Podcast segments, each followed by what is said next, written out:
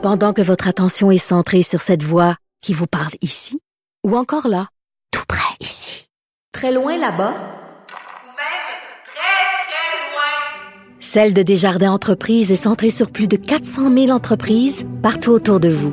Depuis plus de 120 ans, nos équipes dédiées accompagnent les entrepreneurs d'ici à chaque étape pour qu'ils puissent rester centrés sur ce qui compte, la croissance de leur entreprise.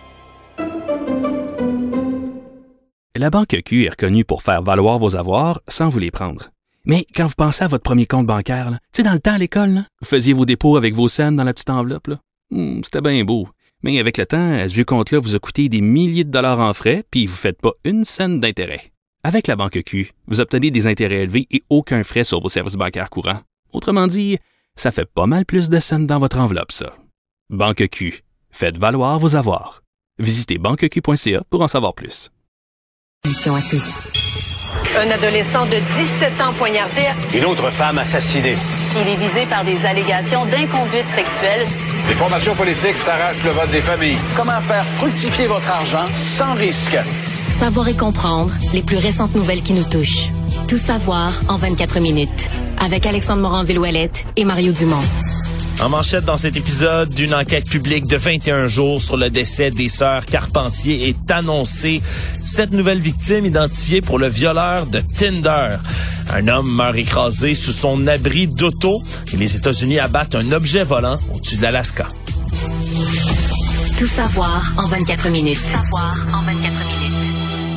Bienvenue à Tout savoir en 24 minutes. Bonjour Mario. Bonjour. Alors, c'est fait. On aura une enquête publique du coroner pour 21 jours d'audience pour aller au fond de l'affaire Carpentier, les deux jeunes filles qui étaient décédées, tuées par leur père à l'été 2020 à Saint-Apollinaire. Il y avait déjà plusieurs instances dans lesquelles on avait soulevé, Mario, des incohérences, des lenteurs de la police, des décisions qui fait sembler questionnables.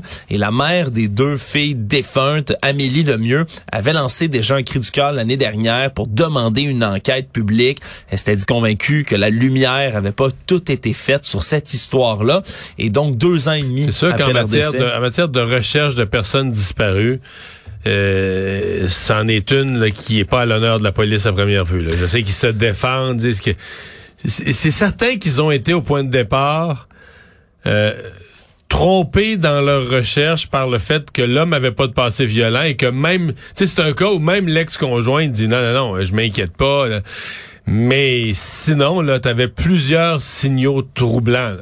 Oui, absolument autour de cette histoire-là. On se souviendra, là, c'est Romy, 6 ans, et sa grande sœur Nora, 11 ans, qui ont été tués. Ça a commencé par une embardée sur l'autoroute 20 assez mystérieuse le 8 juillet 2020. Et les fillettes qui ont péri 18 heures plus tard, Mario, donc on les aurait amenées dans le bois. Le père qu'ils auraient tué avec une branche, dit-on, pour ensuite s'enlever la vie un peu plus tard, un peu plus loin. Des recherches qui avaient été très, très longues. Et donc, deux ans et demi après leur décès, ce qu'on va faire, c'est que le coroner en chef adjoint Luc Malouin va entendre une soixantaine de témoins. On parle des membres des familles endeuillées, entre autres, la mère des défuntes qui va être là avec l'ex-conjoint des, des mères de la fillette, euh, la grand-mère, la conjointe de Martin Carpentier. On va avoir également dans tout ça des intervenants du milieu policier, des experts, des témoins civils également. Fait qu'on aura 13 jours d'audience, 8 jours de débordement qui sont prévus 13 février au 1er mars prochain et du 13 au 24 mars au Palais de justice de Québec. On risque d'apprendre des choses quand même, Mario, là, au feu. au Oui, puis je pense que c'est correct. Là. On peut pas laisser. C'est un épisode là. Je veux pas mettre le blâme sur le dos des policiers, mais c'est un épisode qui a qui a pas passé, là, qui a clairement laissé trop de questions, euh, compte tenu de la gravité, compte tenu qu'il y a deux enfants qui ont perdu la vie. Puis il y a quand même euh, toujours cette question dans l'air. Est-ce qu'on devrait avoir une escouade spécialisée au Québec là, que, qui est immédiatement appelée en cas de disparition, des gens qui ne font que ça? Je sais qu'il y a dans les corps policiers, on dit ouais, mais c'est pas si simple que ça. Si cette escouade-là est à Montréal, t'as une disparition à cette île. Tu sais, il faut que tu partes tout de suite le travail. faut que tout Donc c'est pas si simple, mais euh, dans, dans le cas de, de, de, de Lobinière, de Saint-Apollinaire, ça a pas marché. C'est, ça a pas, euh, pas été à la vitesse et de la façon dont ça devait euh, aller. Et au point où quand on regarde, ça, comme tu nous disais, les temps, on se dit, ouais, si on avait agi assez vite, est-ce qu'on, est-ce qu'il y a même des scénarios optimistes où on aurait pu sauver la vie de ces jeunes filles-là? La violence dans les écoles du Québec a pris de l'ampleur depuis la pandémie et là, c'est des enseignants, des enseignantes, éducateurs spécialisés également qui rapportent de plus en plus de comportements agressifs d'élèves dans les classes. C'est au secondaire, certes, mais au primaire aussi, Mario, des réponses qui pourraient surprendre certaines personnes de savoir qu'il y a des enfants de 5 ou 6 ans qui peuvent être à l'origine de blessures assez sérieuses. On parle, là, quand on lance des objets, des livres, des dictionnaires, du matériel, mais des commotions cérébrales qui ont été rapportées, des fractures, même des contusions chez des membres du personnel scolaire à un tel point qu'on a des enseignants, des enseignantes qui refusent de prendre en charge certaines classes maintenant parce qu'ils craignent pour leur sécurité physique. Et pourtant, c'est les professeurs qui sont le premier rempart quand un élève qui fait une crise, qui est en train justement d'être agressif, violent, erratique, faut que tu t'interposes devant les élèves. Là. Mais je, je vois toutes ces statistiques-là, puis je pense quand même qu'on n'est pas en face d'un phénomène, on est en face de deux. Il y a le phénomène de l'intégration d'enfants à problème dans des classes, dans des classes régulières, et d'enfants qui sont il y a des problèmes sévères là, de comportement, de violence, d'incapacité de se contrôler. Et ça, ils se retrouvent dans les classes régulières. Puis à un moment donné, on n'est pas, on n'est pas ni dans un contexte physique, ni dans le groupe est trop gros. On n'est pas capable de s'en occuper adéquatement. À un moment donné, ils pètent les plombs, posent des gestes. Il y a des jeunes qui sont violents. Ça, je l'ai déjà entendu raconter. C'est des écoles primaires où ça prend la police. De l'autre côté, pour les enfants qui n'ont pas de problème grave de comportement, je pense que là, c'est une éducation générale, c'est une partie de la faute des parents, c'est un laisser-aller, euh, c'est la réforme de l'éducation où, où, on a fait disparaître le mot autorité, parce que là, maintenant, c'est l'élève, c'est l'apprenant. Puis l'apprenant, ben là, lui, il n'y a personne qui a autorité sur l'apprenant. L'apprenant, lui, il faut qu'il soit accompagné dans sa démarche. Là. Fait qu'à un moment donné, l'apprenant pense qu'il est le roi de la classe, puis quand l'apprenant, le petit cul, euh, l'apprenant, ben là, il, le prof le, le, contredit, ou le prof, il met une punition, il en parle à sa mère, puis là, sa mère apprend pour l'enfant plutôt que prendre pour le prof. Euh, fait fait, que, là, tu crées l'enfant roi, puis il est plus gérable à l'école. Fait que ça, je pense qu'il y a la combinaison de deux. Mais il y a un phénomène. On a fait des efforts louables, mais pour intégrer dans les groupes toutes les formes, des enfants avec des difficultés d'apprentissage, des troubles de comportement, des enfants violents, des enfants de toutes sortes. Puis là, euh, est-ce que c'est ce qu'il est-ce qu'on est allé trop loin? Est-ce qu'il y a des enfants qui sont malheureusement là, je, je comprends que leurs parents voudraient les voir d'un groupe régulier, mais est-ce qu'il y a des enfants que c'est juste pas possible? C'est ni à l'avantage de l'enfant, ni à l'avantage du groupe qui, est retardé par cet enfant-là. Puis en bout de ligne, qu'est-ce qu'on est en train de faire avec ça? Il n'y a plus personne qui va vouloir jouer le rôle d'enseignant. Les enseignants vont tous démissionner. Là. Actualité. Tout savoir en 24 minutes. Mario, tu as réalisé plus tôt aujourd'hui une entrevue avec euh, le député du Bloc québécois, Alexis Brunel du CEP, et tu l'as fait réagir sur la stratégie de leurs homologues à Québec, le Parti québécois, qui depuis là, une semaine, une semaine et demie, énumère dans l'air, le lance dans l'air, toutes sortes de solutions pour fermer le chemin Roxham, Mario. Et la police, la Sûreté du Québec, une enclave avec la Sûreté du Québec, distribuer la des tracts. la distribution de tracts. Et euh, moi, je trouvais que le Parti québécois, je comprends qu'il veuille s'occuper du chemin Roxham. Je comprends qu'il y attirer l'attention sur ce problème qui est bien réel. J'avais quand même un peu l'impression que le PQ allait dans toutes les directions avec des solutions pour lesquelles j'entendais pas beaucoup d'experts se dire euh, c'est pertinent. Alors j'étais curieux de voir le porte-parole du Bloc québécois, qui est un peu un parti cousin du PQ, généralement allié, euh, le porte-parole du Bloc sur le chemin Roxham. Qu'est-ce que lui adhérait à ces solutions-là? On peut l'écouter.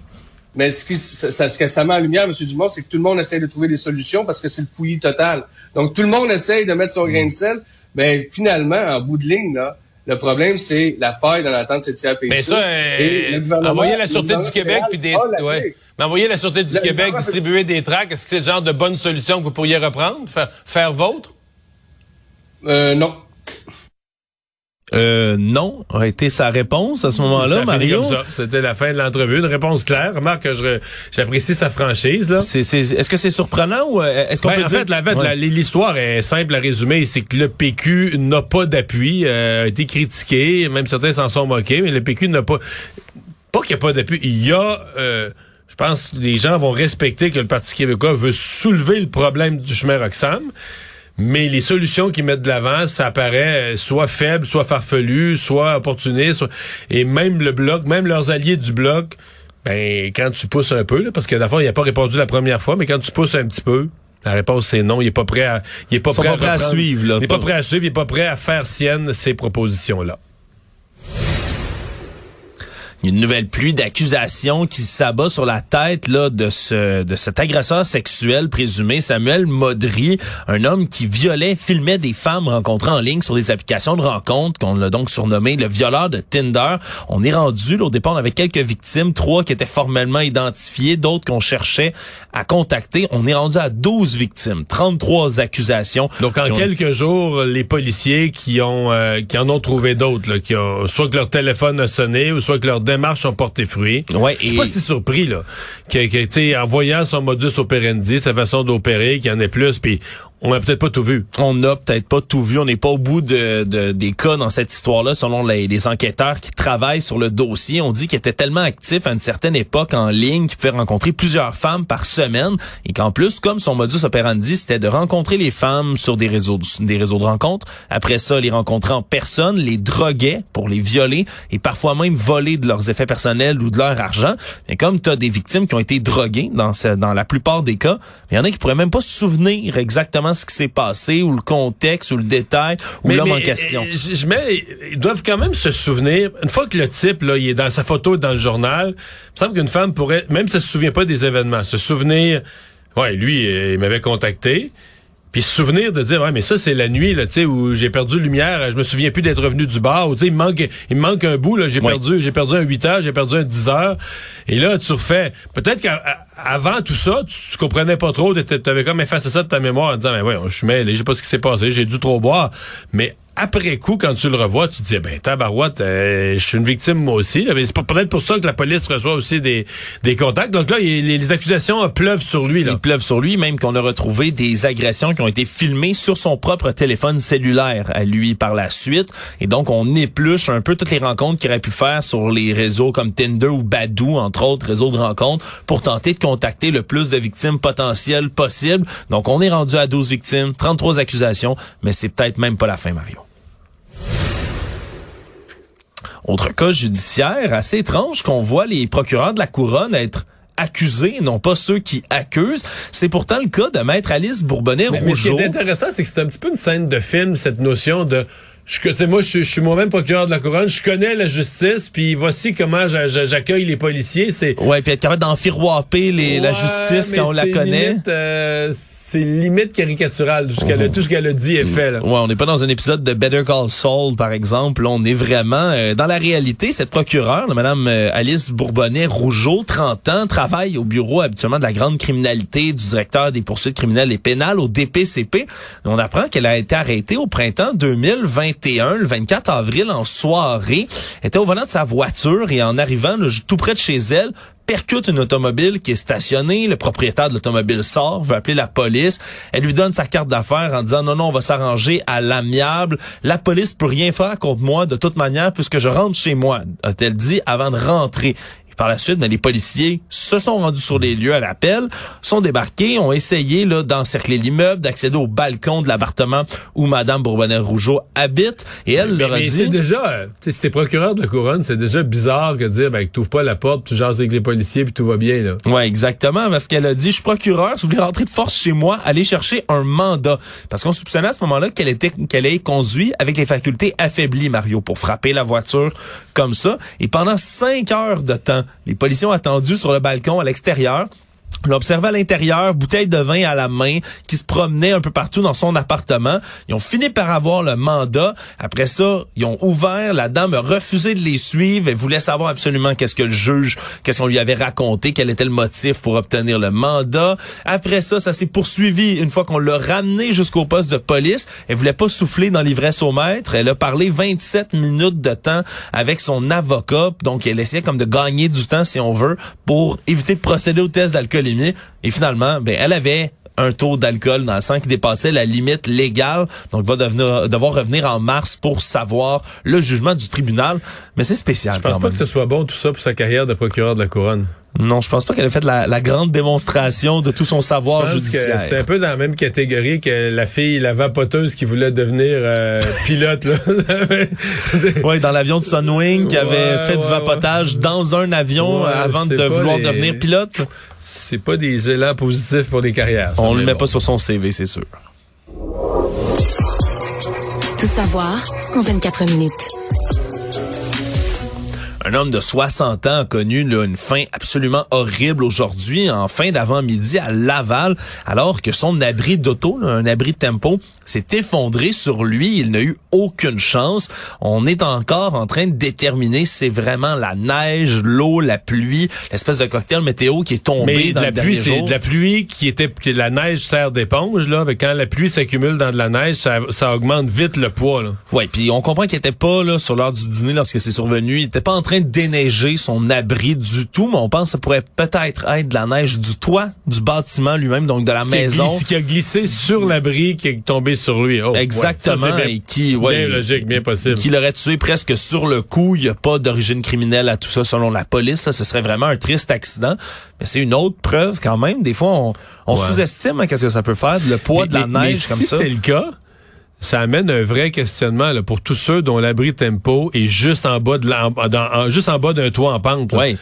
Euh, sur ce danger de dire ok si, la, si euh, à un moment donné la neige part euh, ton abri il n'y a pas le renforcement pour tenir euh, 1000 livres de neige ou 500 livres de neige qui tombent qui arrivent avec un élan sur le toit Ouais, puis ça reste que même si la plupart de la composition là, de l'abri c'est de la toile, mais il y a du bois, parfois du métal qui soutient ça, puis quand ça tombe, ça peut être fatal comme dans ce cas-ci, malheureusement un accident là, qui a une triste fin.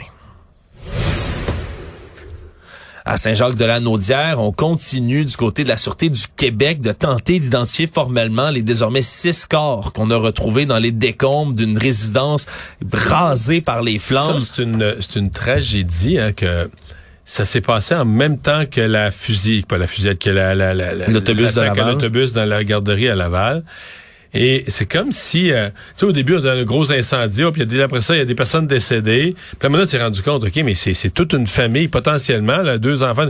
Puis finalement, c'est pas deux enfants, deux adultes, c'est quatre enfants, deux adultes, dont un bébé naissant. Fait que, euh, et là, euh, je sais pas si t'as vu les images, mais la maison, c'est une maison de bois, était complètement rasée. T'imagines toute la famille brûlée là-dedans, mais c'est un accident, c'est un incendie absolument épouvantable. C'est une tragédie épouvantable. C'est carrément une famille là, de six rayés de la surface du globe, là, euh, de deux, deux adultes, quatre enfants, un bébé naissant.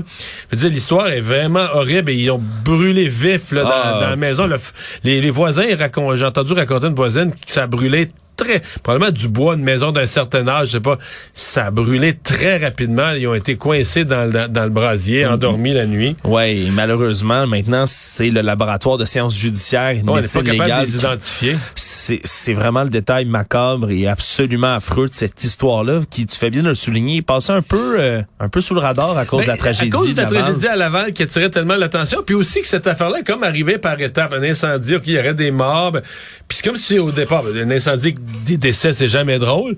Mais c'est d'événements, dire de, de détail en détail qu'au bout, ça a pris tout ça un bon 24 heures avant qu'on aille le portrait de dire, OK, mais c'est carrément toute une famille, les parents, quatre enfants. Ouais, et on essaie d'identifier qui serait qui dans ce qui reste de la maison, mais il semblerait que ce soit Alex Guillemette, 27 ans, sa conjointe Catherine Bouchard-Poulain, 28 ans. Eux étaient parents d'un bébé naissant de 9 semaines seulement, et elle avait trois enfants déjà, 2, 5 et 8 ans respectivement. Donc vraiment, là, toute une tragédie. Économie. L'emploi au Québec euh, continuait d'augmenter, Mario, 1,1% en janvier. Le taux de chômage là, qui est encore une fois très très près du creux record. On est à 3,9 de chômage. Là. Quand on dit qu'il y a une de pénurie de 4, main-d'œuvre, ouais, en bas de 4, là, tu dis la pénurie de main-d'œuvre est vive. là. Quelqu'un, en bas de 4% de chômage, quelqu'un qui cherche des employés, euh, bonne chance. on en a un peu partout, évidemment, au Canada, mais c'est au Québec ici qu'on a le taux de chômage le plus faible de tout le pays. Selon le rapport de Statistique Canada paru ce matin, on a augmenté là, de 47 000 postes juste ce mois-ci, le dernier mois en janvier. Mario, au Québec, 47 000 nouveaux emplois. On dit que c'est surtout les emplois à temps partiel qui ont augmenté 2,4 Mais là, il faudra que je... Là, même moi qui ai passé ma vie dans les statistiques, il y a quelque chose que je sais pas, que j'ai vu aux États-Unis. Je ne sais pas comment marche Statistique Canada. Je jure, je vais m'informer dans le prochain mois. Quand tu arrives au plein emploi comme ça, comme aux États-Unis, les derniers chiffres, il y a- quand on parle de la statistique emploi créé, Oui. mais tu as certains emplois créés qui sont occupés. Donc, un emploi a été créé, un emploi à temps partiel, mais il est occupé par quelqu'un qui avait déjà un emploi. Comme si un emploi à temps partiel était créé, je sais pas, dans un restaurant, là, puis toi, tu vas travailler là le soir après ton chef à Cube Radio, là. Ouais. Donc, c'est un emploi créé, mais c'est pas une nouvelle personne. Non, c'est ça, c'est déjà un travailleur. C'est déjà un travailleur, inscrit dans les statistiques comme travailleur. Un emploi est créé. Et, la- et là, avec l'inflation, il y a tellement de monde qui cherche de la main-d'œuvre. Avec l'inflation, les gens, le coût de la vie est élevé. Il y a beaucoup de gens qui, se- qui, qui se disent plutôt que de perdre ma maison, je vais avoir un deuxième emploi. Donc, on ne peut pas faire le lien un emploi, un nouvel embauché. Ouais, puis moi j'en connais un de ces gens-là, Mario, qui sont euh, par exemple étudiants là euh, et qui vont faire ça, hein, se promener dans des emplois à temps partiel, que ce soit dans des bars, des restaurants ou Ouais. autres. Mais s'il est qui- étudiant, c'est une chose. Mais s'il est déjà employé, là, ça devient une personne qui a, un, tu as carrément un deuxième emploi. Ouais, mais même là, tu vois, dans le milieu de la restauration, ce que lui faisait, il aurait pu travailler, disons, temps plein dans un endroit, mais il faisait comme, il y a tellement de pénurie de main-d'œuvre, les gens ont tellement besoin d'argent, de, de- d'employés, qui se contentaient de faire seulement les shifts aux endroits qui étaient les plus payants. Oh. Alors, tel jour, à telle place, c'est vraiment payant le mercredi soir, mais tel Pour autre endroit, il y a le ça. spécial le jeudi, fait que tu travailles jeudi à l'autre, et ça fonctionnait comme ça. J'ai vu de ces cas-là. Puis les euh, employeurs, même si ça fait pas vraiment leur affaire, ils prennent ce que, comme on dit, je prends ce que tu me donnes, je prends ce que tu me donnes, puis ouais, je m'arrange avec ça. Ils prennent ce qui passe. Là. Évidemment, c'est c'est un peu terrible pour les restaurateurs qui en arrachaient déjà après la pandémie. Mais pour les travailleurs là, qui s'y sont remis, effectivement, c'est c'est quand même quelque chose, tout ça. Sinon, c'est la fin du gel des prix dans les épiceries Mario. Les prix qui ont recommencé à monter un peu partout. Maxi, Provigo, Pharmaprix, Métro. On a suspendu ce gel qui avait sur au-dessus de 1500 produits, entre autres, par exemple, de la marque sans nom qu'on retrouve dans les épiceries. Alors, par exemple, leur cheddar, là, il remonte. On était à 5,99 le 30 janvier. On est déjà rendu à 6,49. Les petits biscuits soda, Mario, on est rendu à 3,29. On était à 2,79 avant. Donc, il y a des augmentations comme ça qui se voient un tout petit peu partout, des 1 2 dépendamment des produits. On n'y échappe pas à l'inflation, puis même si ça semblait Non, stopper momentanément. euh, tu sais, euh, c'est une leçon qu'on a appris au Québec. Il y a eu une époque, là, on gelait des affaires, on gelait les tarifs d'électricité, on gelait les frais de scolarité, on gelait des choses. Puis l'effet, c'est que le jour où tu les augmentes, là, ben là, tu fais, tu dis, OK, mais depuis, le, mettons, on les a gelés pendant sept ans. Mais là, tu dis, en sept ans, il y a eu, mettons, 16% d'inflation. Puis là, tu dis, ben là, on va l'augmenter d'un coup de 16 là. Le monde trouve ça n'a pas de bon sens.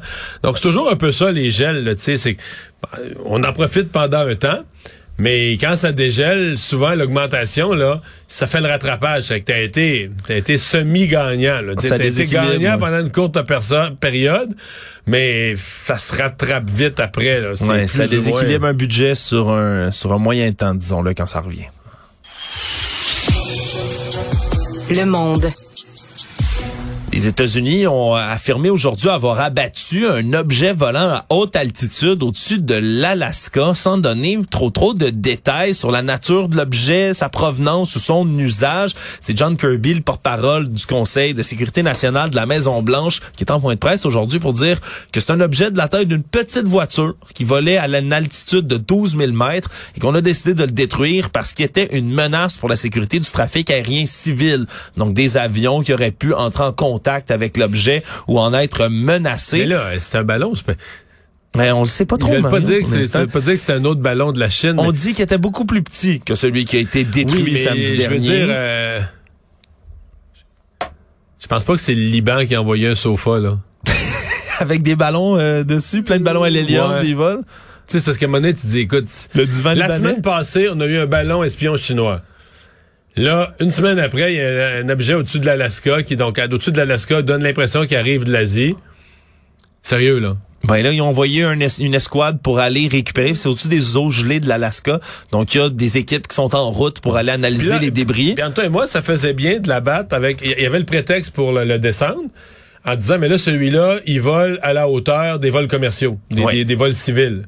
On peut pas laisser un objet traîner à 40 000 pieds d'altitude. C'est c'est une des altitudes. Fait que, il faudrait pas qu'il arrive un incident avec un, un gros porteur, là, un avion de ligne. Ouais. Fait que c'était correct. là. Ça faisait une bonne, ça faisait un bon argumentaire pour le descendre, sans avoir expliqué aux gens, mais là, c'est de la Chine.